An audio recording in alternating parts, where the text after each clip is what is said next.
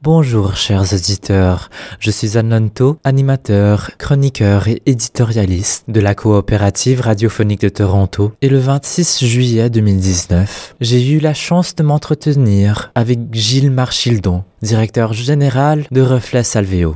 Vous êtes le directeur général de Reflet Salveo. Pouvez-vous euh, nous expliquer un peu que fait votre organisme? Avec plaisir. Donc, euh, Reflet Salveo est une des six entités de planification des services de santé de l'Ontario. Alors, qu'est-ce que ça veut dire? C'est qu'on a un mandat euh, de la ministre de la Santé elle-même pour conseiller le système de santé sur comment améliorer euh, la, qualité et la, la présence et l'accès aux services de santé en français. Et donc, notre interlocuteur principal euh, dans le système de santé, ce sont les, les RLIS, les réseaux locaux d'intégration des services de santé, qui sont des agences régionales de planification euh, et de financement. Euh, mais on travaille beaucoup aussi avec les, les fournisseurs eux-mêmes, c'est-à-dire les hôpitaux, les cliniques, les centres de santé communautaires. Et le point de départ, puis la raison d'être, je dirais, c'est la communauté elle-même. D'accord. Euh, donc, dans un entretien avec ONFR, vous avez répondu à la question Quel bilan faites-vous de ces cinq dernières années? On est parvenu à développer des services de santé en français là où il n'y en avait pas, comme au centre de santé communautaire Rexdale et dans la région est de Mississauga. Pourquoi avoir choisi ces régions? Ben, des régions, ce sont des régions où il y avait euh, très peu de services et donc, il y avait euh, de grands besoins parce que il y, a, des francophones euh, là et qui n'étaient pas très bien servis au niveau des services de santé. Euh, l'autre facteur décisionnel, c'est que comme pour faire une valse, il faut un partenaire. Et donc, on cherchait là où il y avait un fournisseur de services de santé qui était prêt à être partenaire dans cette démarche, qui, qui avait manifesté une ouverture d'esprit, ouverture euh, euh, ben, plus que d'esprit, mais de façon très tangible, concrètement, était disposé à faire des efforts euh, pour faire pour faire en sorte qu'il y ait plus de, de, services de santé en français. Et ces centres de santé communautaire ont-ils vu des clients? Oui, euh, j'ai pas les derniers chiffres devant moi. Vous pourriez leur poser la question, mais je sais qu'ils ont eu une croissance parce que, et c'est ce qu'on a vu ailleurs, euh, lorsque les services sont affichés et disponibles de façon euh, active, euh, ça s'appelle de l'offre active, on voit que les francophones répondent en, en demandant ces services davantage. Et dans quelle mesure est-il important de penser à ces petites communautés? Je je comprends pas votre question. Dans quelle mesure? Est-il important de penser à ces petites communautés? Ben, je ne sais pas si je dirais que ce sont des petites communautés. Il y a quand même plusieurs milliers de francophones. Euh, euh, par exemple à, Rexdale, dans le quartier du nord d'Etobicoke. Euh, au dernier recensement, il y en avait plus de 4000. Et dans la région de Mississauga aussi, des milliers de francophones. Et c'est vrai qu'ils sont peut-être moins euh, moins évidents que les francophones au centre-ville de Toronto, mais il y en a quand même beaucoup. Et donc, euh, euh, je, bon, je, je n'appellerais pas ça des petites communautés francophones. Euh, c'est clair que les francophones partout dans la région du Grand Toronto, on est euh, minoritaire, on constitue entre deux ou trois, entre 2 et 3% de la population euh, générale. Donc, euh, et, c'est ça le défi, c'est le même partout dans la région du Grand Toronto. On n'est pas regroupé dans un quartier unique. On est euh, distribué euh, partout dans le Grand Toronto et on constitue entre 2 et 3% de la population. Donc, est-ce que c'est par euh, les recensements que vous choisissez euh, vos endroits euh, Comment être certain qu'il y a un assez grand nombre de francophones dans une certaine région pour y établir des services en français? Ben, D'abord, d'avoir accès à des services en français, c'est un droit. Et donc, ça ne devrait pas être que ça ne devrait pas reposer sur le nombre.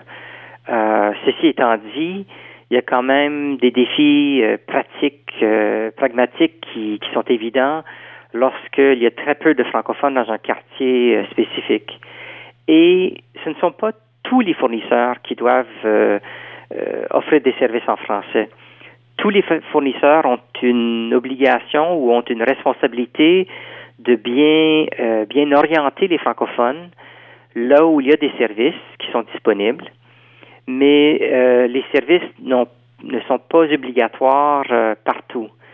Et donc, nous, on travaille avec des fournisseurs qui ont un, un, mandat ou qui ont les moyens et qui ont la capacité de pouvoir offrir ces services de santé. Alors, dans une région comme Mississauga, ce ne sont pas euh, tous les centres communautaires ou toutes les cliniques euh, qui doivent offrir des services. On travaille avec euh, l'un des fournisseurs, notamment le, centre de santé communautaire d'East Mississauga, pour faire en sorte que ça, ça devienne un point névralgique, un point fort là où les francophones peuvent plus facilement accéder aux services en français. Mais réalistiquement, euh, devrait-il avoir un nombre minimum de personnes francophones pour offrir des services en français dans une certaine région?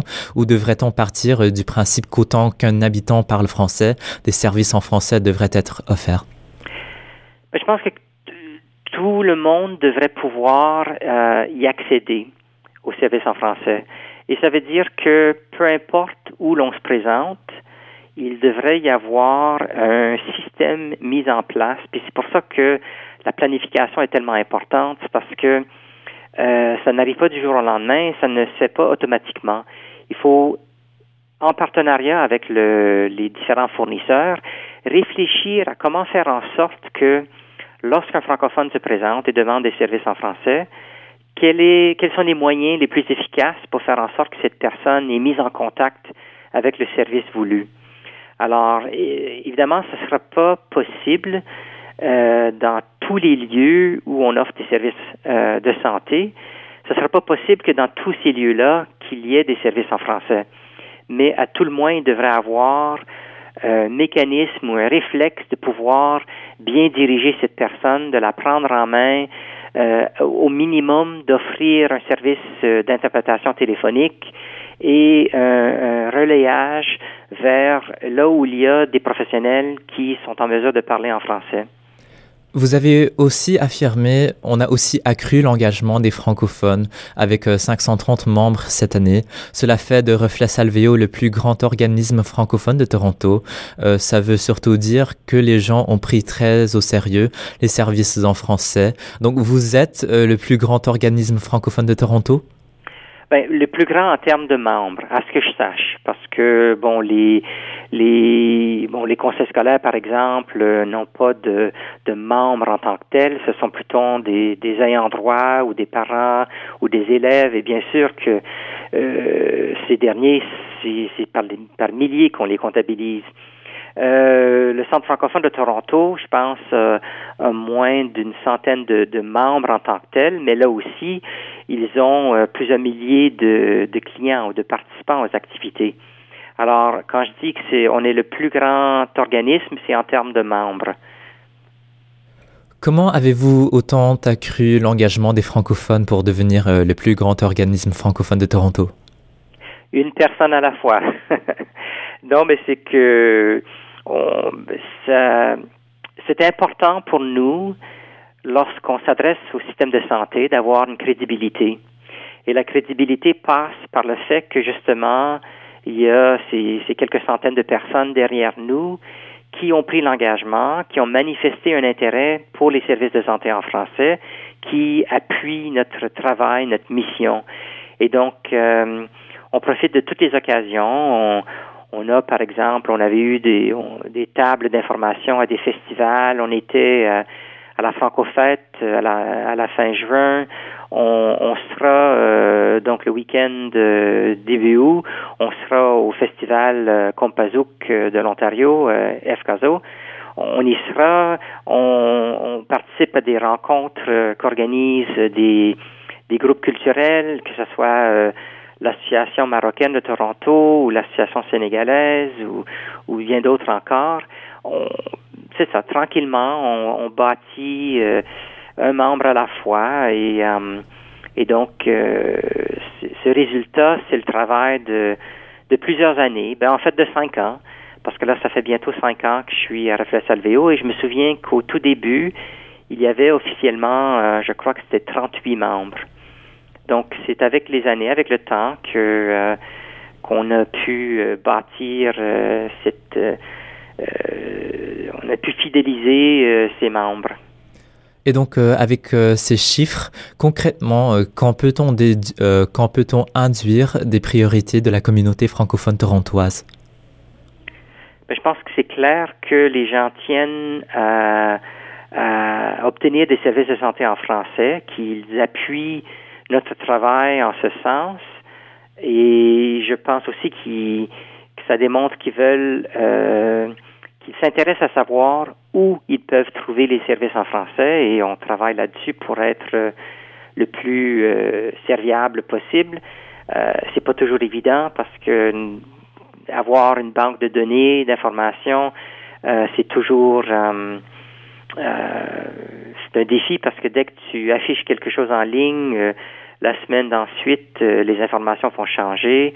Surtout dans le domaine de la santé, il y a beaucoup de, de, de de mouvements, de, de changements. Euh, puis aussi le fait que euh, on ne peut pas toujours mettre le nom et les coordonnées d'individus, mais plutôt d'afficher des organismes où les gens peuvent se faire servir. Les services de santé en français sont-elles une priorité pour la communauté francophone torontoise à cause de leur nécessité alors? Oui, c'est, je pense que c'est indéniable que les gens euh, préfèrent toujours se faire servir euh, dans leur langue ou dans une langue qui, ou, euh, par exemple, dans le cas où le français serait pas leur langue première, mais peut-être leur langue d'intégration au Canada. Euh, euh, c'est toujours préférable parce que comme ça, ils sont davantage en mesure de bien comprendre euh, les, les consignes qui sont données, euh, de bien expliquer les symptômes qu'ils ressentent. et le résultat, c'est que le patient va mieux se porter. Et, et l'argument qu'on évoque toujours aussi auprès des fournisseurs de santé, c'est de dire, ben, si vous avez de meilleurs résultats de santé, ça va économiser de l'argent en bout de piste. Et donc ça, c'est un argument qui, qui quand même, euh, auquel les fournisseurs euh, vont être euh, très sensibles. Si les services de santé en français sont une priorité, alors quelle place occupent les centres et organismes culturels et artistiques francophones? Pardon, le, la ligne sonnait et j'ai pas entendu votre question. Vous pouvez répéter? Donc, si les services de santé en français sont une priorité, alors quelle place occupent les centres et organismes culturels et artistiques francophones? Je pense qu'il y a des liens importants entre la culture, entre la santé, entre l'éducation. Euh, on le voit d'ailleurs dans ce qu'on appelle les déterminants sociaux de la santé, c'est-à-dire les facteurs qui influencent la santé autres que les accidents ou les maladies génétiques. Vous savez, les, euh, les problèmes de santé, euh, plus de la moitié des problèmes de santé, plus de 50% sont causés par des facteurs autres que euh, des maladies. Et on le voit, on sait que les, le, niveau d'éducation, que l'implication dans la communauté, le fait de se sentir euh, bien entouré, bien appuyé socialement, euh, tout ça, ce sont des facteurs qui contribuent à la santé ou qui ont un impact sur la santé. Euh, évidemment, il y a aussi des choses comme l'exercice, comme la, la, nutrition. mais mais c'est là où la culture et le milieu culturel et social euh, peut jouer un rôle parce que euh, quand on est dans une communauté euh, ou impliqué avec des groupes sociaux, ces groupes sociaux-là peuvent avoir une influence positive sur nos habitudes de vie. Je pense par exemple à, au groupe de marche santé de, de, de qui organise retraite active de Peel. il y a aussi je sais pas, le, les, parties de foot qu'organise le Centre francophone de Toronto. alors, ce sont des activités qu'on pourrait dire sociales ou culturelles, mais qui ont quand même une incidence positive sur la santé. Vous avez conclu euh, le bilan des cinq dernières années dans votre entretien avec ONFR. On a enfin mis en place une stratégie fructueuse en termes de formation à l'offre active en, en encourageant les fournisseurs anglophones à mieux servir la communauté en français. Avant, on s'adressait à des francophones convaincus. Là, on a ciblé des organisations anglophones devenues des ambassadrices. Pourquoi avoir ciblé des fournisseurs anglophones? Parce que ce sont la plupart, ils constituent la majorité des, des services disponibles. Évidemment, il y a certains fournisseurs comme euh, l'équipe de santé familiale Credit Valley qui est complètement bilingue euh, à Mississauga. Il y a euh, une petite équipe de promotion de la santé en français au centre de santé communautaire East Mississauga. Il y a deux dentistes bilingues là aussi. un peu partout, il y a des, des professionnels qui parlent français dans des chez des fournisseurs. Mais les fournisseurs francophones sont quand même rares on les compte sur une main. Et que ce soit Centre d'accueil héritage euh, à Toronto, ou bien le Centre francophone de Toronto, ou encore euh, l'équipe de santé familiale de Credit Valley, comme je mentionnais. Euh, alors, c'est important que de rejoindre la majorité anglophone pour la sensibiliser à l'importance d'offrir des services de santé en français et de le faire d'une manière euh, proactive, ce qu'on appelle l'offre active. Euh, et l'offre active, c'est une offre qui est visible, qui est euh, facile d'accès, qui est reconnue par tout le monde. le meilleur symbole d'offre active qui, est connu par tout le monde, c'est, ce sont les places de stationnement qui sont identifiées pour les personnes ayant une mobilité réduite. Donc le fameux symbole euh, d'une personne en fauteuil roulant, euh, on retrouve des places qui sont réservées euh, pour les personnes à mobilité réduite un petit peu partout dans les centres d'achat, etc. Et, ce symbole-là est très connu et personne ne remet en question l'idée d'avoir de telles places réservées. On reconnaît que c'est un besoin. Et même si on sait que les personnes à mobilité réduite constitue une petite partie, un petit pourcentage de la population, personne ne va dire Oh, cette place-là n'est pas suffisamment utilisée, on va l'enlever. Non, on, dit, on reconnaît l'importance de faire en sorte que ces places soient toujours disponibles en cas de besoin. Et j'aimerais que cette même euh, réflexion s'applique à l'égard des francophones. Et pour faire le lien avec euh, votre question plus tôt, à savoir euh, est-ce qu'on offre des services de santé en français là où les nombres euh, le justifieraient? Je dirais non. il faut toujours avoir en tête la possibilité de bien servir les francophones. Donc des francophones sont des personnes à mobilité réduite? Non, je faisais le parallèle entre le fait que les places pour les le symbole et le concept de toujours réserver une place pour des personnes à mobilité réduite, euh, que cette même, euh, ce même engagement soit partagé ou soit appliqué à l'égard des francophones. Non pas parce que les francophones sont à mobilité réduite nécessairement, mais parce que les francophones euh, sont, surtout dans notre région, constituent seulement 2 à 3% de la clientèle. Mais de toujours leur réserver une, euh, une place, un moyen par lequel accéder aux services. Devant... Et que ces services soient de même qualité euh, que celle offerte aux francophones, aux anglophones. Devons-nous nécessairement dépendre sur le soutien des organisations anglophones pour fleurir si nous sommes un organisme francophone? Ben, je pense que c'est une question d'équilibre. Euh, je pense que c'est pas un choix de tout un ou tout l'autre. Je pense que c'est un peu comme un chemin de fer qui a deux rails. C'est important de bâtir le rail euh, des organismes par et pour les francophones, donc les institutions francophones qui sont gouvernées et gérées par les francophones, et ça, c'est, l'idéal euh, pour de nombreuses raisons.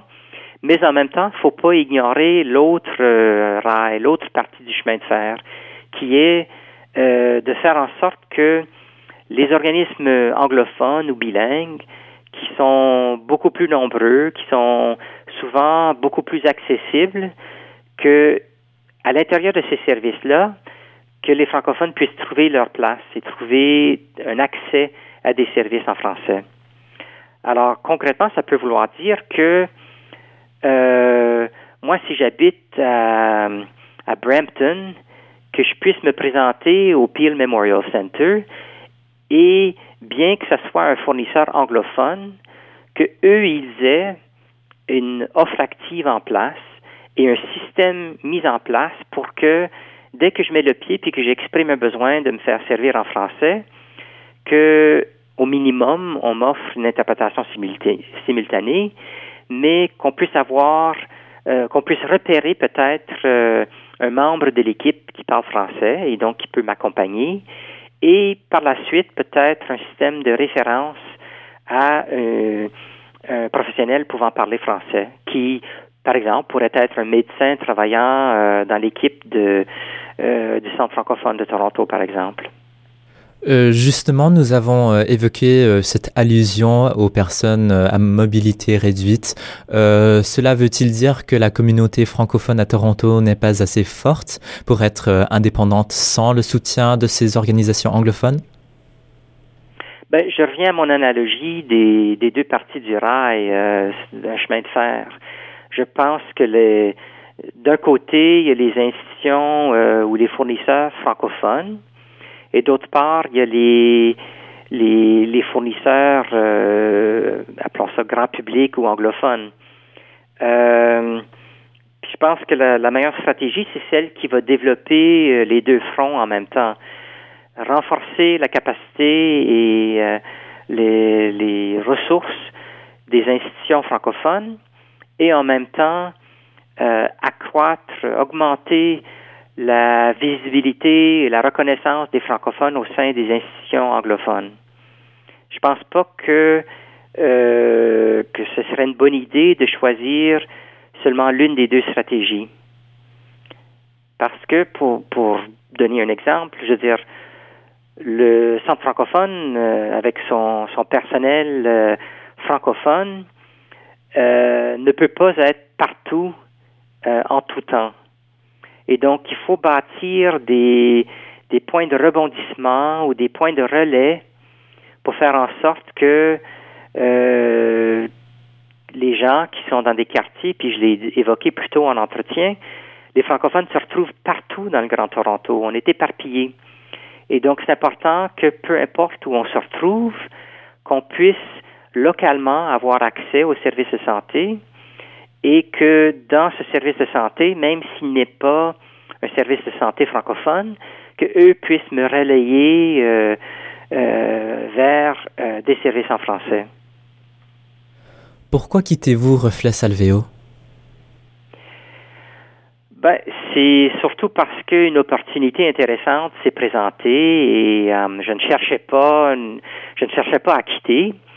ça va bien, j'aime mon travail, mais cette opportunité au Collège boréal s'est présentée et euh, je me suis proposé et ils étaient d'accord que j'étais euh, euh, la personne toute désignée pour prendre en main ce nouveau défi. Ça fait ben, le mois prochain, ça va faire cinq ans que je suis à Reflet Salvéo et je, je pense avoir contribué de manière significative et je, je laisse l'organisme en très bonne posture avec euh, tant sur le plan financier que sur le plan de, de du, du, roulement ou de, du fonctionnement de l'équipe, euh, que du nombre de membres, que au niveau de notre crédibilité auprès de, des interlocuteurs euh, dans le système de santé. Alors, euh, je pense que je laisse l'organisme en bonne posture.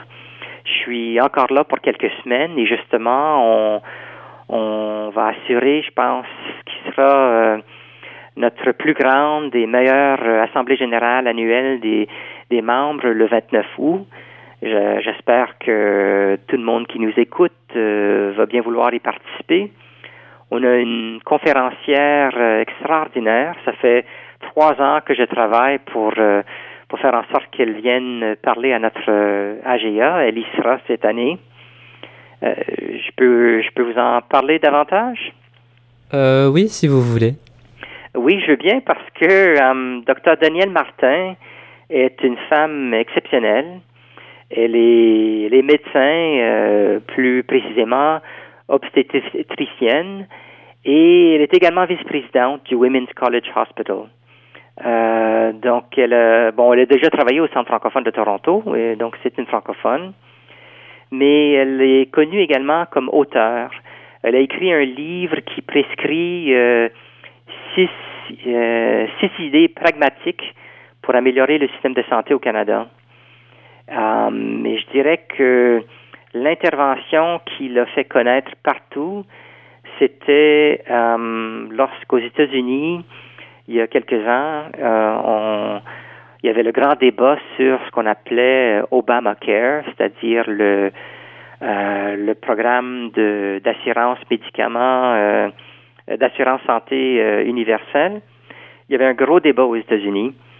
Et d'ailleurs, nous, les Canadiens, on, en tout cas, plusieurs d'entre nous, on s'est gratté la tête pour dire, ben, pourquoi on s'objecterait à un système de santé universel alors que nous, c'est la, la norme ici et c'est d'ailleurs euh, une des choses au Canada qu'on apprécie le plus, c'est que quand on arrive en ambulance à l'hôpital ou même euh, à la, aux portes des urgences, on nous demande notre carte d'assurance santé et non pas notre carte de crédit. Et donc, elle a été invitée pour, euh, comme témoin pour, lors des audiences du comité d'un comité du Sénat américain et il y a un sénateur américain qui a voulu euh, la piéger. Et elle a vraiment euh, répondu euh, de tac au tac. Et elle, elle a, comme on dit, cloué le bec en démontrant que il avait voulu souligner les failles du système de santé au Canada et elle avait vraiment plutôt utilisé sa question pour revirer euh, pour euh, justement souligner euh, plutôt les forces du système canadien. Et certes, notre système de santé canadien n'est pas parfait, mais je dirais qu'il est supérieur à ce qui existe aux États-Unis. Et en plus, il coûte moins cher, et ça c'est bien établi, qu'avec, si on regarde la part du produit intérieur brut du Canada qui est versé envers le, le, tout le système de santé comparé à celui aux États-Unis, qui est surtout influencé par euh, les entreprises privées. On voit qu'on investit moins au Canada qu'aux États-Unis dans notre système euh, de santé. Nous avons beaucoup parlé euh, de vos contributions à Reflet Salvio, mais qu'aviez-vous appris à sa direction? Ben, j'ai vous les décrivez comme mes contributions, mais je n'en prends pas le, crédit exclusif. Euh, moi, j'ai, été, euh, j'ai eu le, privilège d'être à la tête d'une équipe euh, très compétente, très engagée, et avec l'appui d'un conseil d'administration de bénévoles dédiés que je remercie d'ailleurs et et tout ça appuyé par la communauté qui participe en grand nombre à nos activités, qui ont répondu fidèlement à nos appels de, pour, les, pour les différents sondages qu'on a faits. Alors tout ça, c'est un succès collectif. Je veux bien le souligner. D'accord. Euh, mais qu'aviez-vous appris à cette direction? Qu'est-ce que moi j'ai appris? Euh, Évidemment, j'ai beaucoup appris au sujet du système de santé. Euh, j'ai pu, je pense, saisir à quel point c'est complexe et euh, euh, à quel point il faut être rigoureux quand on approche les systèmes de santé avec des propositions ou des demandes. J'ai appris aussi que ben, j'ai pu mieux connaître la communauté francophone du Grand Toronto de par euh, les, les, différents sondages qu'on a faits au cours des cinq dernières années, puis en parcourant aussi les, les études démographiques, les, les pas les sondages, mais les, les recensements qui ont été faits. Alors j'ai appris à mieux connaître cette merveilleuse communauté euh, diversifiée euh, qui est celle de la francophonie du Grand Toronto. Euh, on a eu et j'ai aussi appris à connaître de nombreux groupes partenaires vraiment très dynamiques et qui, qui contribuent à faire en sorte que, en tout cas moi je, je trouve que la francophonie torontoise est forte et en santé c'est clair qu'il reste beaucoup à faire pour euh, la renforcer, et la rendre encore euh, euh, meilleure, mais on a quand même on a une très très bonne base. Et donc tout ça, ça fait partie de, de l'apprentissage au cours de ces cinq dernières années. Et comment pourrez-vous utiliser cette expérience à la tête du campus torontois du Collège boréal? Ben, le collège est vraiment au centre, euh, de plus en plus au centre de, de cette communauté. Euh, l'éducation, je dirais, est un domaine euh, tout aussi important que la santé.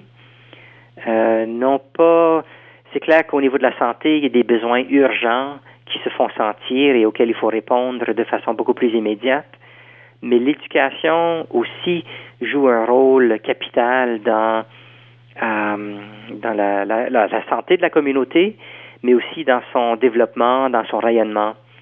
Et on, on le sait, d'ailleurs, il y a une étude qui est sortie récemment qui démontre que le, le taux d'éducation au Canada est très élevé et c'est ce qui contribue largement à notre euh,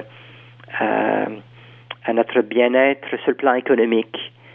Et euh, bon, moi, j'ai hâte de pouvoir euh, euh, appliquer, euh, euh, fructifier les connaissances de la communauté, les connaissances que j'ai en santé, les connaissances aussi que j'ai en, tant que gestionnaire. de, de, de, mettre tout ça au, profit du Collège boréal afin de mieux servir la communauté francophone du Grand Toronto, puis aussi de l'Ontario. Monsieur Gilles Marchildon, merci. Ben, ça me fait grand plaisir. Euh, je suis convaincu que c'est pas la dernière fois qu'on va s'entretenir. Et euh, encore une fois, l'invitation est lancée euh, à ceux et celles qui nous écoutent de vous joindre à nous le 29 août pour notre assemblée générale annuelle pour célébrer tout cela.